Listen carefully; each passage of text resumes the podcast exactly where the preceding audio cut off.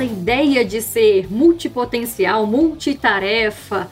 Tem gente que adora falar isso e, e bate no peito para dizer eu sou multipotencial, né? Ou inclui um grupo grande, fala nós mulheres, nós empresários, nós não sei o que, somos multipotenciais. Deixa eu falar uma coisa com vocês. Eu não sou, eu não te recomendo que seja e nós vamos conversar sobre isso aqui hoje.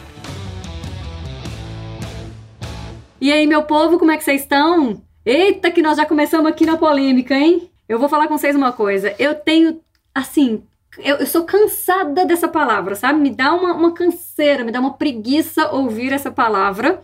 E se você anda repetindo isso por aí, dizendo com muito orgulho que você faz muitas coisas ao mesmo tempo, ou às vezes você tá do outro lado da história, né? Tem gente que se cobra para ser assim, que acha que é isso que significa produtividade, e eu vim aqui hoje para quebrar todas essas crenças para te dizer não seja assim. Ó, vou trazer um, um primeiro princípio aqui para te mostrar que isso aqui não é coisa só da minha cabeça. Tem bastante estudo que eu trouxe aqui hoje para a gente comentar e, e fontes de pesquisa, assim, se alguém quiser entender um pouco mais sobre isso, porque eu acho que é, tem, tem muita opinião na internet, né? Isso aí é outra questão. Tem muito. Ai, eu, eu ouvi isso e aí eu saio falando isso para todo mundo. Então, é, a pessoa que ela começa a produzir conteúdo e ela não fala as referências. E eu gosto sempre de dizer, né? Olha, escuta isso daqui de tal pessoa, então lê esse livro aqui. Eu sempre gosto de trazer uma referência. Nas aulas com, com, com mentorado, alguma coisa assim, eu consigo até trazer mais referência, né? Mas eu trago de vez em quando aqui para vocês. Lá no Instagram eu sempre tô levando algum tipo de referência, porque eu acho que, cara não tem como a gente só achar que é legal uma coisa. E essa história de multipotencial tá muito ligada a isso, né? Ah, eu, eu escutei de alguém isso, e aí de repente algumas pessoas começam a falar isso tanto, tanto, e a defender que isso aí é um negócio bom, que parece que realmente todo mundo tem que ser assim. E eu não concordo, eu não acho que é assim que funciona. É, olha, olha lá que vocês estão ouvindo isso de alguém que, que tá sempre em movimento, que faz muita coisa, né? E, e talvez quem me conhece aí tá escutando e falando assim, gente, mas calma, Miriam, achei que a Miriam fosse assim, ou que, sei lá, ela, ela nunca falaria isso, né? Vamos, vamos explicar isso aqui um pouquinho mais. E antes de mais nada, meu povo, segue a gente aqui na plataforma de streaming que você estiver ouvindo o Agro é Vendas ou aonde você quiser aí seguir. Então, nós temos Instagram Agroevendas, tem o xavier.agro também, que é o meu perfil no Instagram. Meu nome é Miriam Xavier e estou assim no LinkedIn. Então, toda semana a gente tem um conteúdo aqui bem fora da caixa no Agroevendas, nosso podcast. E aí, esse tema que nós vamos falar aqui hoje, eu já te garanto, você vai querer compartilhar isso aqui com muita gente na hora que você terminar de ouvir esse episódio de hoje aqui. Vamos começar com uma frase. Tem um cara que é, ele foi escritor na Roma antiga o nome dele é Publio Sírio. E ele falou assim, ó, tem uma frase dele que é bem assim, ó: fazer duas coisas ao mesmo tempo é não fazer nenhuma das duas.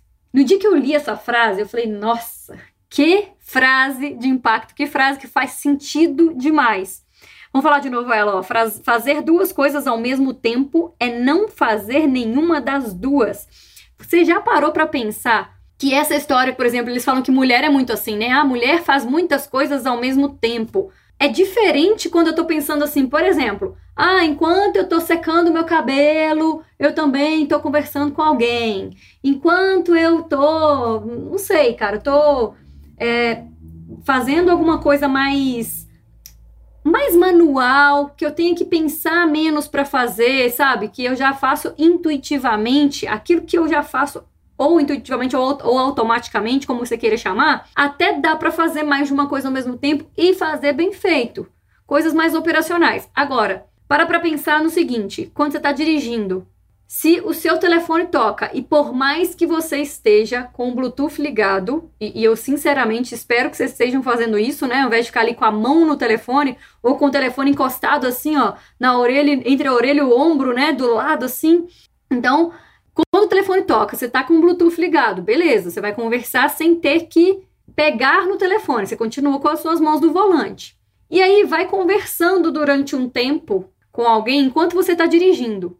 Se eu te perguntar o que, que acabou de passar por você na estrada, se eu te perguntar algum detalhe específico de alguma placa, de alguma entrada que passou, ou dentro da cidade também, né? A gente erra o percurso muitas vezes porque a gente não consegue prestar atenção ao mesmo tempo em duas coisas.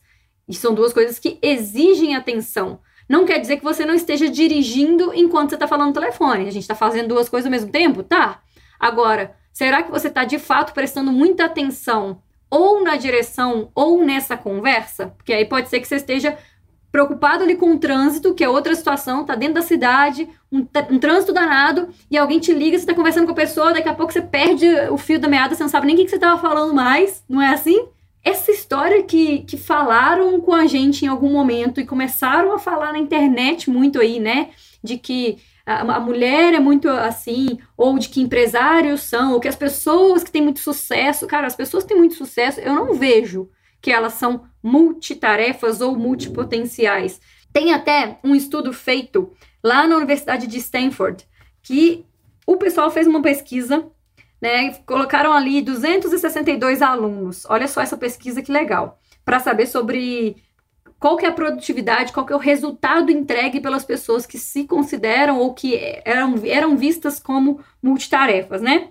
É, os pesquisadores então pegaram ali 262 alunos e começaram a, a entender um pouco sobre esses alunos. Separaram esses alunos em dois grupos. Um grupo daqueles que eram considerados é, altamente multitarefas, pessoas que tinham grande capacidade de ser multitarefa, e pegaram depois uh, o outro grupo, que é um grupo que era pouco assim, tinha pouca, entre aspas, aqui, pouca habilidade para ser multitarefa, né?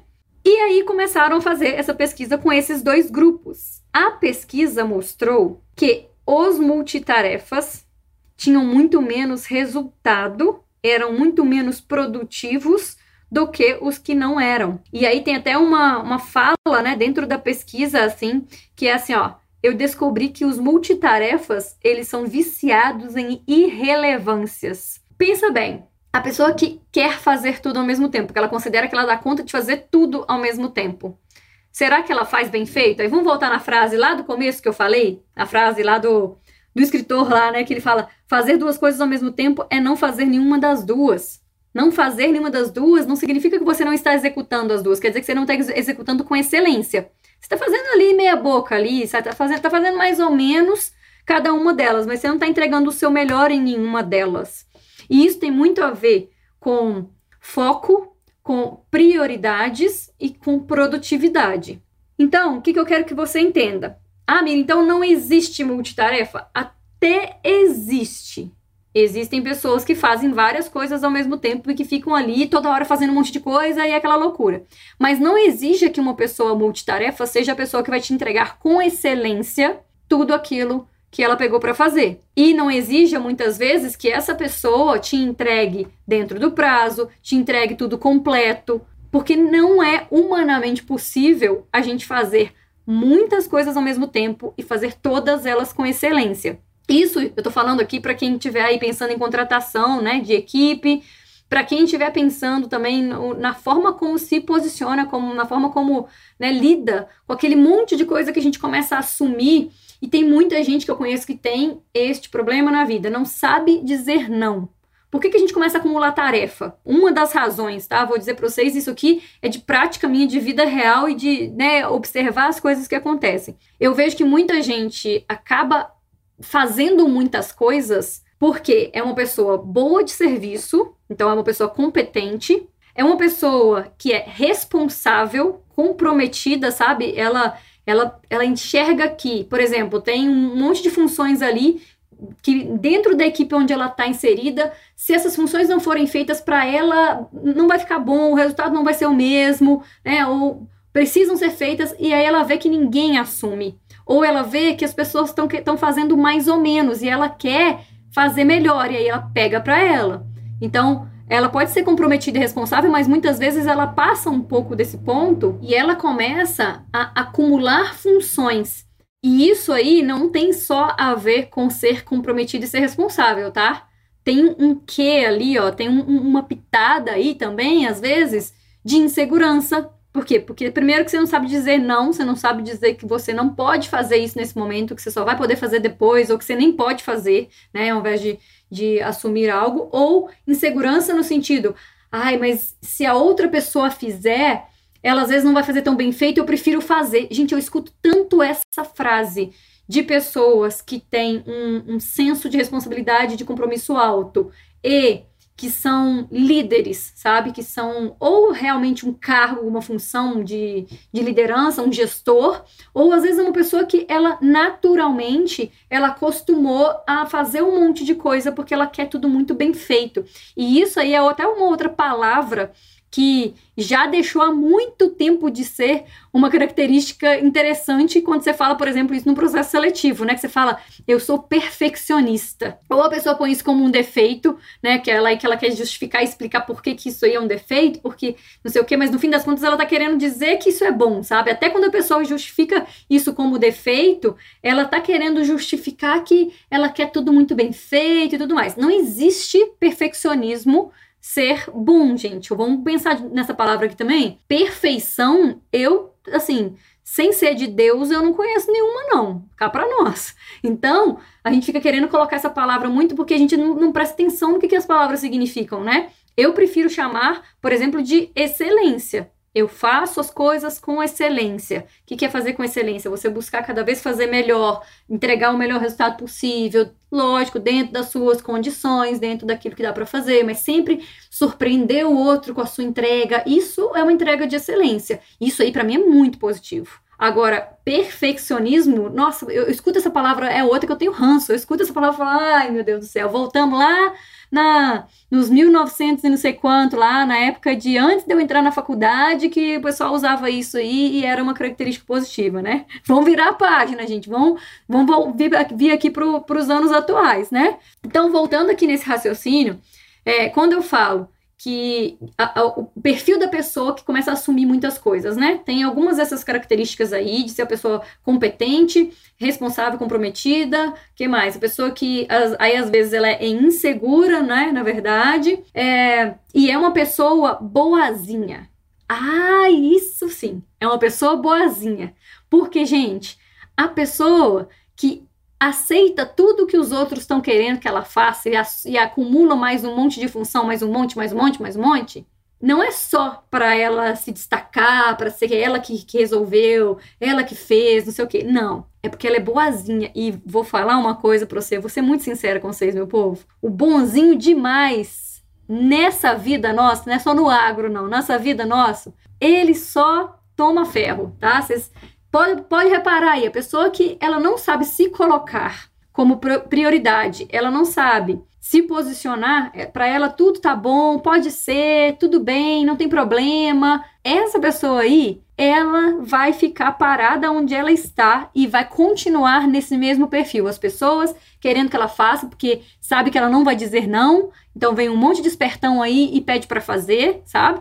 E aí eu quero que você enxergue se você tá nessa posição hoje, para você dar essa virada de chave na sua vida e parar de achar que você tem que fazer as coisas para agradar o outro, para ser aceito, para que ninguém fique com raiva de você. Mesmo você fazendo tudo para os outros, vai ter gente que vai ficar com raiva de você, né? Vai ter um que vai falar mal, que vai achar ruim.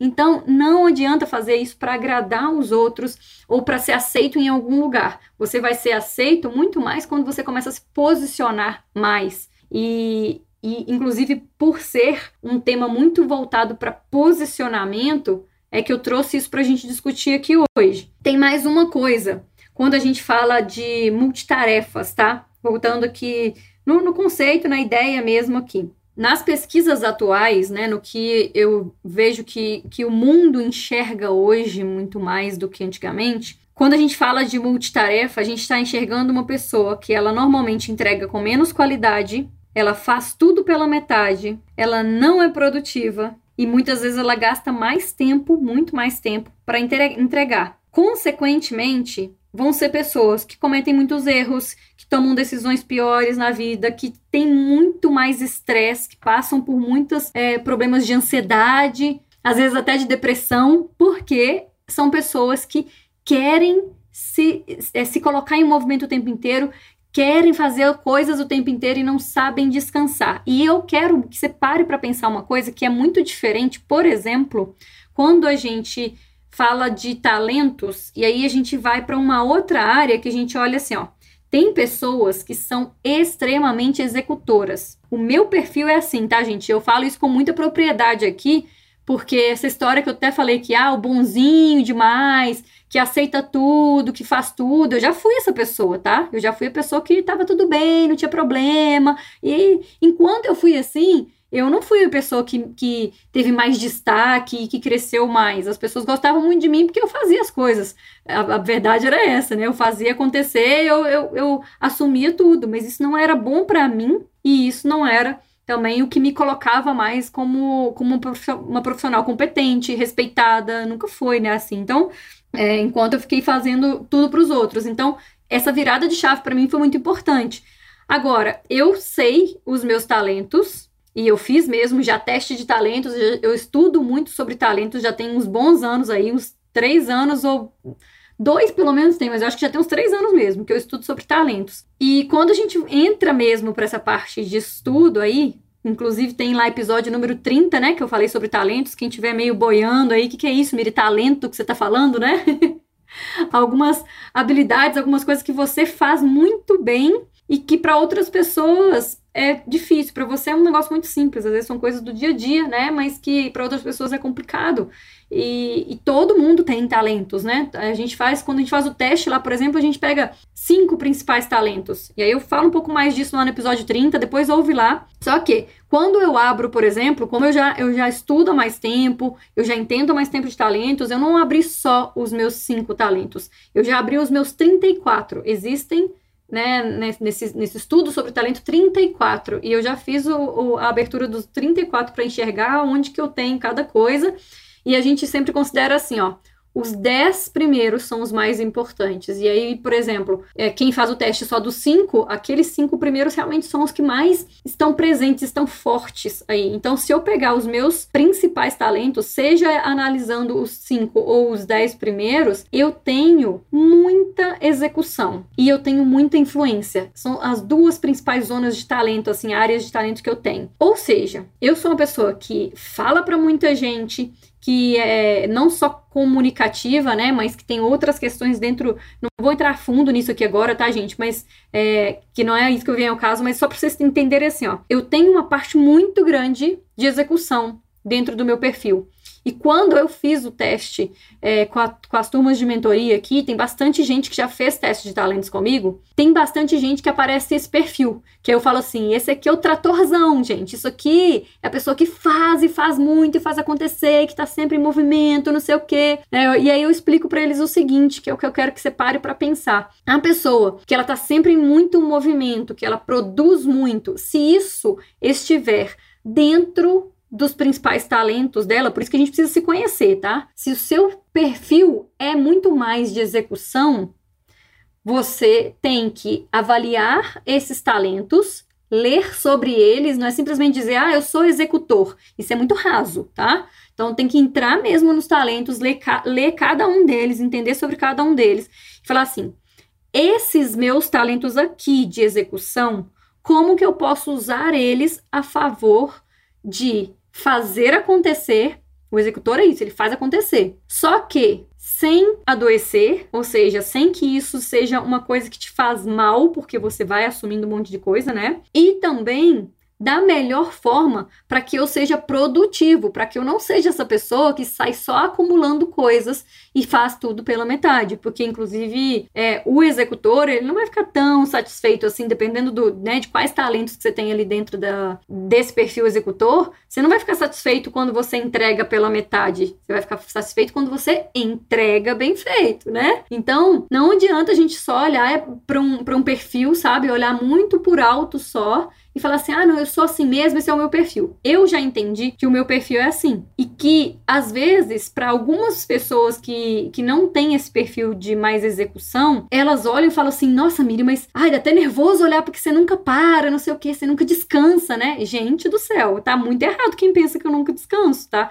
Inclusive por isso, porque nos últimos anos eu venho aprendido muito sobre organizar o meu tempo. Então, não só a gestão de tempo, entender a respeito de hábitos, de uma forma um pouco mais profunda, entender um pouco mais sobre produtividade também e me entender. Eu acho que isso é o mais importante, sabe? Saber como é que eu posso fazer para eu ser mais produtiva. Já vou falar para vocês uma coisa aqui. Próximo episódio eu vou trazer para vocês algumas coisas, algumas ferramentas e atitudes para vocês terem produtividade, tá? A gente vai deixar isso para o próximo bate-papo aqui. Então, termina esse e já escuta o próximo aí, porque é uma, é uma sequência que vai fazer muito sentido para você. E quem tá vindo lá do, do próximo episódio para ouvir esse aqui agora também vai entender. Mas quem tá escutando esse episódio hoje, escute o próximo em seguida, se você puder. Porque você vai ter uma, uma sequência muito. vai fazer muito sentido. Então, se eu entendi já como que eu sou produtiva, o que, que eu tenho que fazer para ser mais produtiva, eu já entendi quais são as minhas prioridades. E entender sobre prioridades, gente, é muito diferente, vai muito além de fazer uma lista, sabe? Eu sempre fui a pessoa de lista. Eu sempre tive agenda física, e aí as épocas que não, não tem agenda física, depois de um certo tempo eu parei com isso, eu comecei a usar a agenda do próprio telefone, né? Então hoje eu ponho aqui, tá tudo aqui no iPhone. Minha agenda toda, assim, ó. Quem olha minha agenda morre de rir, porque tem compromisso de trabalho, tem, sei lá, fazer unha, tem as coisas pessoais todas aqui. Mas eu sempre gostei de lista, e mesmo com agenda, às vezes eu pego um papel, escrevo aqui do lado o que, que eu tenho que fazer naquele dia, para não esquecer de nada. E aí eu vou dando um check, vou marcando, né? Isso para mim, é, é, a pessoa que tem o perfil de, de executora e que tem a palavra realização ali como um dos principais talentos, ela adora ver que ela terminou uma coisa, sabe? Então ela esse dar um check, sabe, marcar que fez, riscar uma coisa para dizer eu fiz, nossa, isso aqui para mim é o máximo. Só que eu fui também entendendo que não adianta nada eu ter uma lista enorme, porque se eu olhar, se a gente olhar só pela quantidade de horas no dia que a gente vai trabalhar, gente, e quem é mais executor vai trabalhar muitas horas às vezes, se eu olhar esse monte de horas aqui, ó, e encher uma lista e encher um dia de tarefas, pode ser que eu consiga cumprir todas elas, sim. Só que hoje isso me deixa até um pouco ansiosa. Porque se eu marco uma reunião em cima da outra, muito justinha, isso para mim, tá, gente? Isso não é a grande verdade da vida, não. Eu tô compartilhando um pouco aqui para que vocês entendam de alguém que é muito executor e talvez você pense assim, ah, eu posso fazer desse jeito também, que isso que eu acho que pode funcionar para mim, tá? Tô compartilhando um pouco de experiência prática aqui minha. Então, hoje eu enxergo assim, ó, eu não marco uma reunião muito colada na outra. Por quê? Sempre que eu posso, né? Porque se uma reunião atrasar um pouquinho, tem alguns clientes ou tem alguns tipos de reunião que eu sei que tem assunto que podem ser. É, pode ser que eles rendam mais um pouco, que eu precise estar mais um pouco ali, né? E eu valorizo muito isso quando as pessoas fazem também. Às vezes tem gente que fala assim comigo: nossa, Mira, tal horário para mim é difícil, porque eu tenho que eu vou receber, sei lá, vou receber uma pessoa aqui na minha empresa e eu preciso é, estar com ela até tal horário, só que pode ser que demore, eu fico com medo de atrasar com você. Isso para mim, gente, é a coisa mais bonita de ouvir. Porque a pessoa tá te dizendo não nesse, nesse, nesse momento, não desse jeito, eu não consigo, mas ela, ela mostra o compromisso dela com esse tempo, sabe? E a gente precisa ter um pouco mais de compromisso com o tempo dos outros. Então, é, compromisso com aquilo que vocês compromisso com aquilo que você disse que você vai fazer, né? Com o resultado da sua entrega. É, por isso não fazer tantas coisas ao mesmo tempo assim. Compromisso com você mesmo, aonde que você quer chegar. Quanto mais eu vou entendendo aonde eu quero chegar, presta atenção nisso que eu vou dizer para vocês. Quanto mais eu tenho certeza, eu tenho um norte, eu sei aonde eu quero chegar, eu sei os resultados que eu quero na minha carreira, na minha vida, daqui a, por exemplo, cinco anos, daqui a três anos, quem não tiver conseguindo enxergar isso ainda, olha para um ano, olha até o final desse ano o que, que quer realizar, né? Então, quanto mais eu tenho certeza disso, mais fácil para mim é fazer o processo ao contrário e falar assim: será que isso aqui que eu tô querendo fazer hoje realmente é uma coisa que vai ter, vai me levar para lá, para esse lugar que eu quero chegar? Se eu fizer isso aqui hoje, porque senão, gente, tudo é importante, sabe? Existe até uma. Deixa eu contar pra vocês. Tem até uma matriz que o povo faz, um desenho assim, sabe? De tudo que é muito relevante, tudo que vai te dar muito resultado e tudo que tem que ser feito por você. Você começa a entender que muitas coisas que você faz, quando você faz uma lista de tudo que você faz. Pensa aí quem é empreendedor vai saber disso, quem é, tem outras funções aí, quem é mais, quem é líder, vai ter uma galera aí que vai se identificar com isso. De que tem uma lista que se você fizer de tudo que você executa, e não só a lista daquele dia, tá? O que que você faz dentro da sua empresa ou dentro do seu negócio? Quem é profissional autônomo aí, que a gente brinca, né, que a gente fala é, é a eu presa, né? Então a empresa que sou só eu e eu que faço tudo. Enquanto você tá assim, se você listar tudo aquilo que você faz, eu tenho certeza você começa a encontrar ali algumas coisas que não necessariamente precisam ser feitas por você. No começo eu até gosto, sabe, de pegar tudo e fazer. Eu acho que é interessante, é importante para você entender como é que vai ser feito, cuidar de cada detalhe, conhecer de cada detalhe do seu negócio, super importante. Mas precisa ter um momento que você pare e enxergue, eu preciso de mais gente. E que esse negócio de, ai, ter equipe é muito caro, ter equipe é só para uma empresa mais, que vai crescendo, que é uma empresa maior, para de pensar isso, tá? Começa a pensar na possibilidade de ter um assistente pessoal, de ter. Hoje em dia, gente, vocês sabem disso, que tem muita gente. Essa aqui vai pro, pro pessoal que faz consultoria e pros autônomos aí, ó. Tem muita gente que presta serviço disso hoje, de. como se fosse para ser uma secretária. A pessoa, ela agenda os seus horários para você. O cliente fala direto com ela. Isso eu, eu tenho, assim, eu, eu contrato, é, às vezes, algum tipo de consultoria, por exemplo, consultoria de imagem. É, eu já fiz que tinha é, uma secretária que eu contratava, eu, eu conversava com ela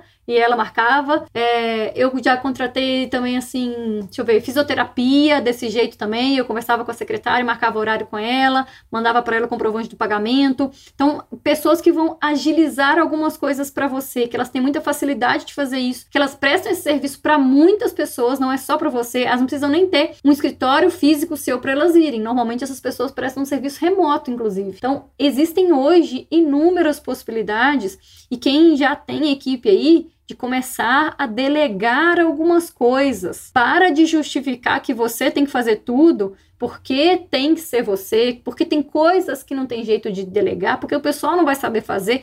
Não é, não é você o líder aí? Traz a equipe junto, treina, acompanha, né? Não é simplesmente entrega o trabalho e espera que seja feito, né? Treina, acompanha, pede para a pessoa fazer inúmeras vezes, mostra onde está o erro ao invés de você mesmo ir lá e corrigir, né? O que, que, é mais fácil? É mais fácil você pegar, por exemplo, um texto que foi escrito e você fazer as alterações nele ou você pedir para que a pessoa corrija detalhe por detalhe mostrar para ela o que, que é isso no detalhe, o que, que ela tem que corrigir, desde o ponto, da vírgula, da forma de escrever, da forma de começar, da forma de apresentar as informações. É muito mais fácil a gente mesmo corrigir, né? Só que a gente não treina outras pessoas se a gente ficar corrigindo tudo. Então, para de acumular função. Ah, mas o pessoal já me entregou aqui pronto. Eu, eu preciso corrigir porque, porque nunca tá tão bom. Se nunca tá tão bom, tem alguma coisa aí que você pode fazer, que nesse caso é trazer as pessoas mais perto, ao invés de você ficar assumindo tudo. Então, eu quero muito que vocês pensem a respeito disso, porque Além de, quando você está trabalhando e está se organizando para você fazer menos tarefas e não necessariamente trabalhar menos, trabalhar menos horas, pode ser que você consiga, inclusive, tá? Trabalhar menos horas e com muito mais resultado do que se você ficar se matando aí trabalhando 10, 12, 14 horas no dia e loucamente aí, né, nem, nem dorme direito. Tem gente que deita muito tarde, acorda cedo.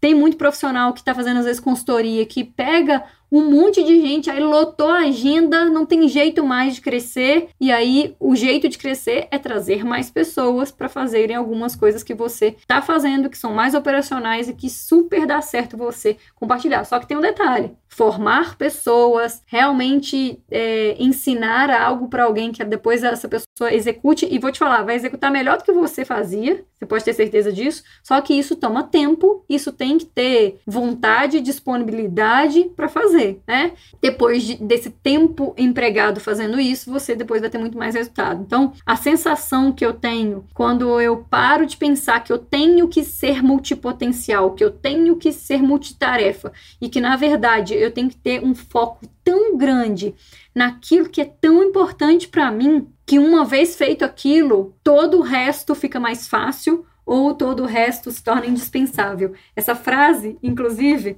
é de um livro chamado A Única Coisa. E ele mostra exatamente isso. Se você consegue entender qual é a única coisa que eu posso fazer, de modo que ao fazê-la todo o resto se torne mais fácil ou desnecessário?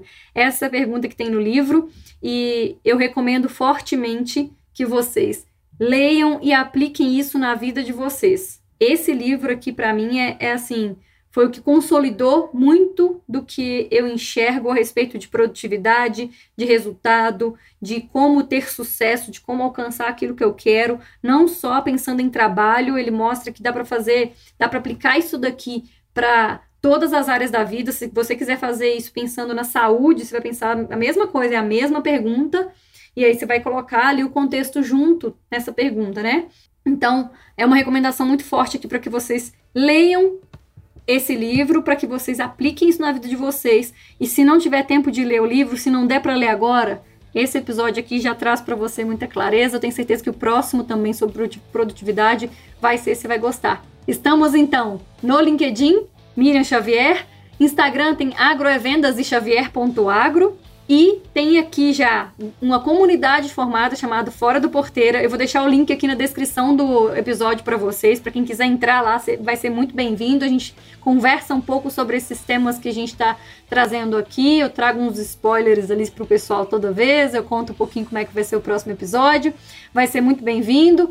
Obrigada por hoje. Compartilha esse episódio com as pessoas que você acha que você consegue ajudar com esse conteúdo. E eu te espero no próximo episódio e por aí também, fora da porteira.